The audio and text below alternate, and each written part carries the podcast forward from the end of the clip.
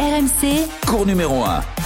Bonsoir à tous, bienvenue sur cours numéro 1, bienvenue en direct de Wimbledon pour le podcast quotidien pour faire le, le bilan du day 4 de la quatrième journée euh, douloureux. Douloureux pour les, les, les, Français, beaucoup de pertes, beaucoup de pertes avec euh, deux garçons euh, qui ont été finalement éliminés dès le premier tour seulement jeudi, mais ça c'est à cause de la météo, je pense évidemment à Arthur Fils et, et Hugo Humbert, c'est une vraie déception pour euh, Hugo Humbert face à Jason Kubler. Et donc euh, Hugo Humbert qui n'arrive pas à performer en, Grand Chelem, ça commence à devenir euh, inquiétant pour le, poulain de Jérémy Chardy. Quant à Arthur Fils, euh, après avoir attendu donc 3-4 jours, il a cédé face à Davidovic Fokina. L'Espagnol l'avait déjà battu à Roland, donc bis repetita. Mais je pense qu'il est ravi de, repasser sur terre puisqu'on le reverra du côté de. Trois garçons ont joué leur deuxième tour, Grégoire Barrère, Corentin Moutet, Harold Maillot. J'espère que je ne vais pas me faire arroser parce qu'ils sont en train d'arroser le 15. Je vous, dis, euh, voilà, je vous dis tout, hein, je vous cache rien. Euh, bah, les trois bleus ont été éliminés. Et chez les filles, il y a eu deux éliminations. Euh, Diane Paris, qui a pourtant eu sa chance face à Petra Martic, et Alizé Cornet, on va, en reparler dans, quelques minutes. Les deux belles satisfactions du jour. Quentin Alice, qui a été vraiment bluffant une nouvelle fois sur le, le gazon londonien, qui s'est qualifié pour la première fois de sa carrière pour un troisième tour de Grand Chelem, et on le reverra avec euh, grand plaisir vendredi face à Yannick Sinner. Et puis un mot sur Caroline Garcia qui elle aussi est en 16e de finale. Ça a été un, suspense terrible pour la Lyonnaise puisqu'elle s'est imposée au super tie-break. Un exercice qui n'est pas facile, croyez-moi, euh, face à Leila Fernandez, la, jeune Canadienne, qu'elle a battue pour la troisième fois cette année. Mais là, ça a été vraiment euh, le suspense étouffant. Et à tel point que lorsqu'elle a donné l'interview traditionnelle au bord du cours, euh, elle a fondu en larmes. Pendant quelques secondes parce que l'émotion, le stress, euh, la tension nerveuse était, trop forte et on espère qu'elle aura récupéré parce que elle devra enchaîner euh, ce vendredi un troisième tour très compliqué contre la Tchèque Marie Bouskova qui l'avait battue l'an passé ici en huitième de finale à Wimbledon. Il y a un garçon qui est en sursis, c'est Adrian Manarino puisque son match a été interrompu par l'obscurité à 6-3, 6-3, 4-4 en faveur de Daniel Medvedev qui avait bien retenu les leçons de la rencontre de Zertogenbosch. Donc retour sur euh, Alizé Cornet parce que euh, elle mérite qu'on qu s'attarde sur, sur elle parce que euh, elle a vécu un, une sorte de drame sur le central de, Wimbledon puisqu'elle était à la bagarre face à Elena Rybakina. Elle était euh, menée 1-7-0, 5 jeux partout au deuxième set. La bataille faisait rage. On sentait qu'elle avait peut-être l'occasion, pourquoi pas, de, de renverser la, Kazakhstanaise, la tenante du titre, et puis sur un smash après rebond de, Rybakina, euh, Alizé Cornet a, glissé, elle a chuté violemment, euh, lourdement sur, le gazon. Euh, il y a eu des, cris de douleur, des larmes évidemment, et on a cru qu'elle ne pourrait pas reprendre euh, la partie. Et finalement, après un, gros strap sur le, genou droit, Alizé Cornet a pu reprendre, mais bon, la douleur était trop forte malgré, euh, les soins, malgré les, comprimés, les anti-inflammatoires. Et donc elle s'est inclinée en 2-7, 6-2, C5. Et je vous propose eh bien, de vous euh, restituer euh, mon interview, ma conférence de presse, mon one-to-one -one, que j'ai réalisé avec la, niçoise. Et vous allez comprendre au passage eh ben, qu'il y a un petit scoop. Parce que oui, Alizé Cornet ne s'en est même pas rendu compte. Mais maintenant je peux vous le dire et vous allez le, le découvrir elle a disputé son dernier Wimbledon. Voici donc la, petite conf dans une petite salle d'interview avec euh, Alizé qui avait une grosse poche de glace sur le genou droit. On, a, vu des scènes qu'on n'aime pas voir. Une glissade euh, sur herbe, c'est souvent dangereux. Vous avez une idée de, la, la blessure? Oui, pardon. Bah oui, c'est une, petite entorse du genou, donc euh, voilà, ça va me prendre un petit peu de temps pour récupérer.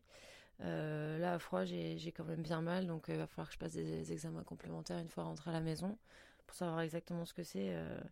Ça m'arrive quand même assez régulièrement de tomber sur gazon, mais là, ça a été une des, une des chutes les plus, bah, les plus mauvaises, les plus, j'allais dire mal réceptionnées, c'est le cas de le dire.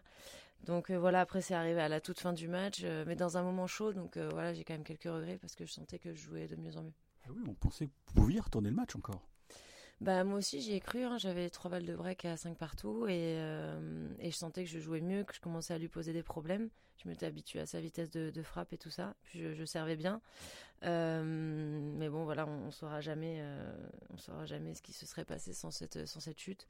Mais de toute façon, c'est une, c'est une joueuse extrêmement solide, puissante et qui est quand même pas facile à jouer sur, sur herbe. Je comprends pourquoi elle a gagné à Wimbledon l'année dernière. C'est vraiment ouais, c'est vraiment propre ce qu'elle fait et c'est, ça descend au service, du fond, partout quoi. Vous n'avez même pas vu saluer la foule. Vous étiez évidemment concentré sur s'il y a un petit coucou. Est-ce qu'on vous reverra? Oui, c'est, une question qu'on est qu'on, peut vous poser. Ah oui, j'ai même pas pensé à ça. Bah non, sûrement pas en plus. Donc euh, je pars sur une sur une entorse comme ça. Euh. Après, j'ai, entendu les gens, euh, ils m'ont quand même applaudi. Ils ont été ils ont été cool. Ils, ils m'ont fait une petite ovation, mais mais j'étais tellement dans ma douleur et dans mon inquiétude que j'ai ouais, j'ai même pas pris le temps de, de savourer ce moment et c'est normal hein, je, venais quand même de me casser la figure et de me faire mal donc euh, c'est dommage que ça se finisse comme ça mais bon j'ai quand même euh, réussi à profiter de mon match sur le central et si ça doit se finir comme ça bah c'est quand même une c'était une belle opportunité pour moi de jouer sur ce cours il est quand même euh, magnifique. Bah, finir sur un champ d'honneur comme ça c'est une belle mort entre guillemets. Ouais. Bah, voilà c'est bien révélateur de ma personnalité. J'ai tout donné jusqu'à jusqu'à me faire mal, jusqu'à jusqu'à tomber, mais euh, mais en tout cas j'ai voilà j'ai fait mon match, euh, j'ai vraiment essayé de lui poser le plus de problèmes possible. J'aurais adoré aller en 3-7, j'aurais adoré que ça dure encore plus longtemps, mais je suis contente d'avoir une réaction après le premier parce que le premier est vraiment allé vite et j'étais frustrée, j'avais l'impression d'être euh, pas au niveau. Donc voilà, dans la morale, c'est que dans le tennis tout est toujours possible en fait, même quand on pense sur un set être très très loin. Et eh ben, il y a toujours des solutions à trouver et c'est un peu comme ça que je me suis démarquée tout au long de ma carrière aussi une question un peu annexe. Beaucoup de, sur mon compte Twitter, beaucoup de gens se sont posé la question comment c'est possible que hier, il y avait deux mecs qui étaient au troisième tour alors que certains joueurs n'avaient pas mm. euh, débuté leur tournoi. C'est la particularité du championship, comme on dit. Il y a des privilèges pour les meilleurs et c'est peut-être le tournoi le plus unfair, c'est vrai, des quatre. Bon, ils font un peu ce qu'ils veulent ici, ils font un peu ce qu'ils veulent. Euh, nous, on s'est tous posé la question de, ce qui se passait euh, au niveau de la prog. Mais après, euh, dans tous les tournois, c'est un tournoi de vitesse hein, pour les têtes de série qui sont dans le miel et puis les autres qui, qui doivent gagner leur place euh, au plus haut niveau et qui doivent euh, des fois un petit peu s'accrocher pour, bah, voilà, pour faire face à ces, à ces contretemps, aux, aux, décisions des fois pas toujours faire du tournoi. mais c'est vrai que c'est étrange, mais après nous, je pense que le meilleur moyen c'est de c'est de pas se laisser gagner par la frustration, même si on subit un peu au final, euh, je pense qu'eux, ils essaient de s'en sortir de leur côté aussi et que parfois c'est un peu panique à bord. Donc, euh, on essaie d'avoir un peu d'empathie. Mais oui, c'est sûr que voilà, il y a les top, euh, top 20, les têtes de série et puis les autres. Et voilà, ça donne envie de, de se battre pour arriver et être nous aussi considérés un petit peu mieux. Alors, ce qui est dingue, c'est que vous étiez sur Centrale et vous aviez une tonne de tickets à distribuer, mm. alors que pour votre premier tour, quasiment rien. Ouais, hier, j'ai joué mon premier tour hier, moi, euh, sur le 10, et j'ai eu deux tickets, et là, j'en avais, j'en ai 35, je crois. Donc, euh, forcément, ça fait une grosse, grosse différence. On peut même pas inviter les gens qu'on qu'on a envie de voir euh, quand on joue sur les cours extérieurs. Et c'est dommage parce que, comme je le disais tout à l'heure en conférence de presse, sans les joueurs, finalement, ce tournoi, il n'existe pas. Et on a tendance à l'oublier. C'est pas que les joueurs qui jouent sur les grands cours, c'est aussi les joueurs qui jouent sur les cours annexes et que les gens adorent euh, regarder jouer. Et au final, nous, on nous donne deux tickets. Et, euh, et c'est, c'est dommage. Et on n'a même pas accès aux cours, quoi. C'est-à-dire qu'on ne peut même pas aller voir, euh, on peut même pas rentrer sur le central, on peut pas aller voir nos collègues jouer.